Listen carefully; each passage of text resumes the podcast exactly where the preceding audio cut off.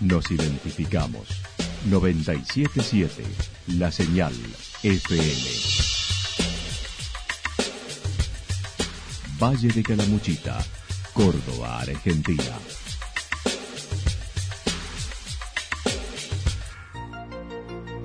El más completo resumen de las noticias de la región, encontralos todos los días a las 12 y 30, a las 16 y a las 22 horas. Panorama de noticias. Por la 977, la señal FM nos identifica también con las noticias.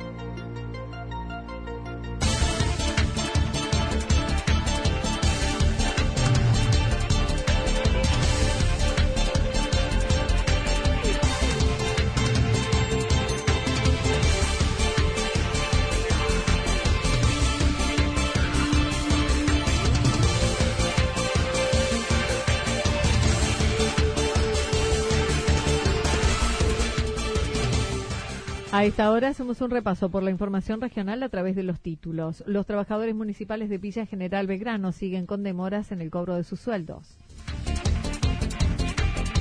Incendio de magnitud en La Cruz que fue sofocado. Este sábado se llevará a cabo una nueva jornada de cuidado del bosque nativo en Santa Mónica. La actualidad en. La actualidad en síntesis. Resumen de noticias regionales producida por la 977 La Señal FM. Nos identifica junto a la información.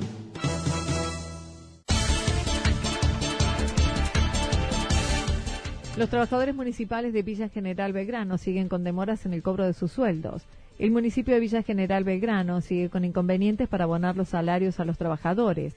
Gustavo Bisani, desde el área de administración, manifestó la situación es insostenible, ya que además no logran que el propio intendente dé la cara le corresponde al mismo señor intendente, Sergio Daniel Favor, quien eh, debería estar tratando de, eh, por lo menos, dar la cara con los empleados, cosa que hasta el día de hoy no lo ha hecho y envía a eh, sus funcionarios.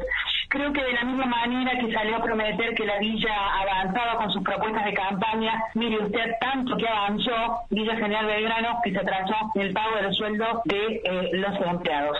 Actualmente se hicieron adelantos a cuenta de hasta 10 mil pesos, estimando podrán terminar de saldar los sueldos de julio el 30 de agosto convengamos que eh, dentro del escalafón de empleados municipales aquí en Villa General Belgrano, por supuesto hay gente que percibe eh, distintos montos en sus sueldos de acuerdo al, tipo de actividad, así que en algunos otros casos el importe seguramente es mucho menor, 10 mil pesos, y han eh, prometido que, o han dado como fecha tope, un día 30 de agosto para terminar de saldar el, el, resto del sueldo Criticó la gestión de Favot que desde que asumió prometió poner al día los sueldos, lo que dice no sucedió.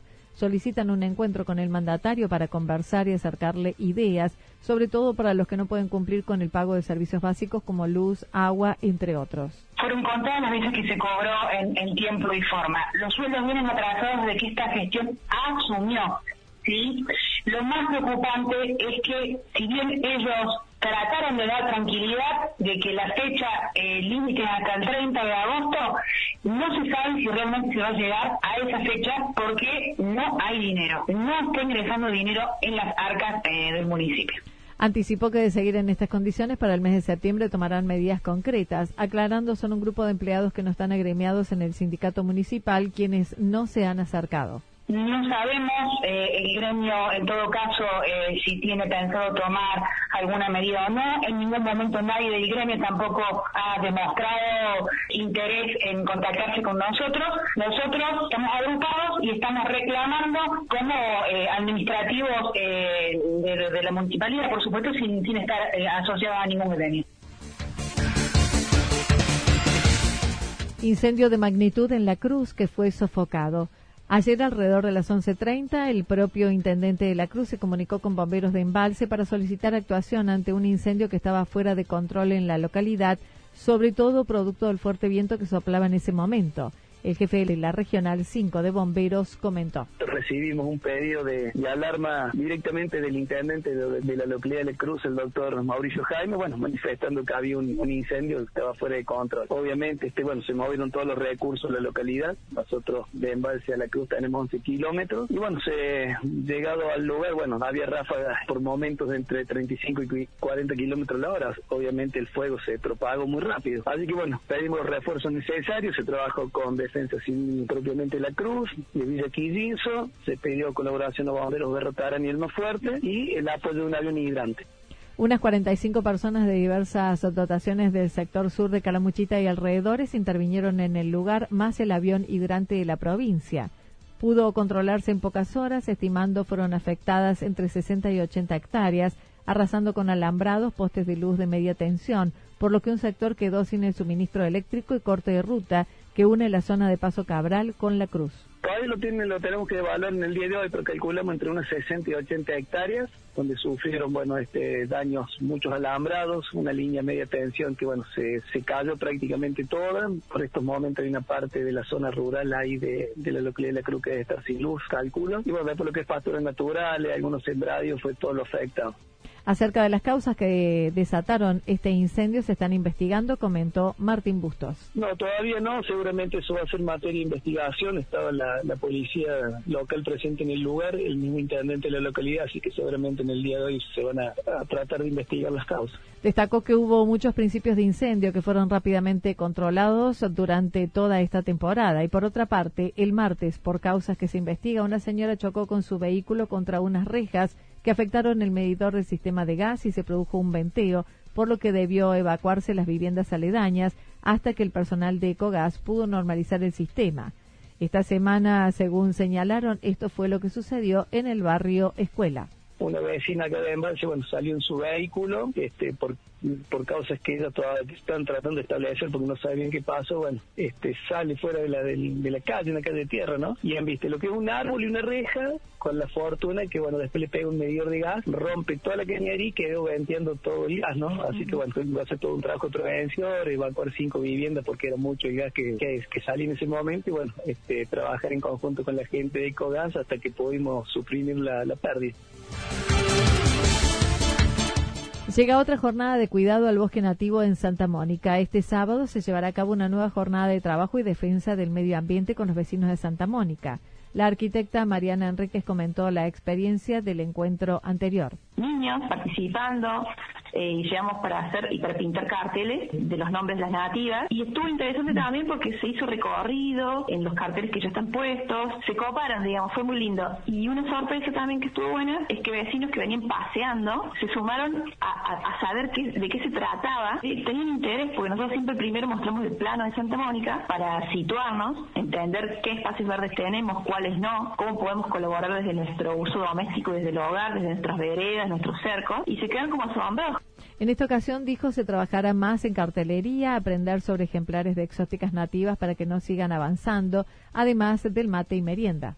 Va a continuar con la parte de cartelería, sí, con la parte de, de, y de hacer énfasis en lo que es una exótica invasora versus la nativa, el impacto que tiene, porque es un causa, las nativas están siendo atacadas lamentablemente y se están siendo desmontadas por el avance de exóticas invasoras. Es un causal, digamos, de desmonte, que por ahí uno no lo ve porque es silencioso, está ahí o ya te acostumbraste a la vista, pero está bueno tener ese un, un baldecito de agua fría que nos despierte para, para poder ver, digamos, las cosas como son.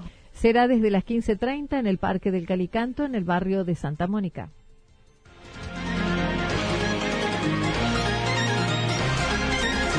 Toda la información regional actualizada día tras día.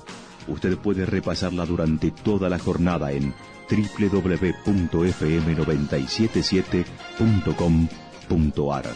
La señal FM nos identifica también en Internet.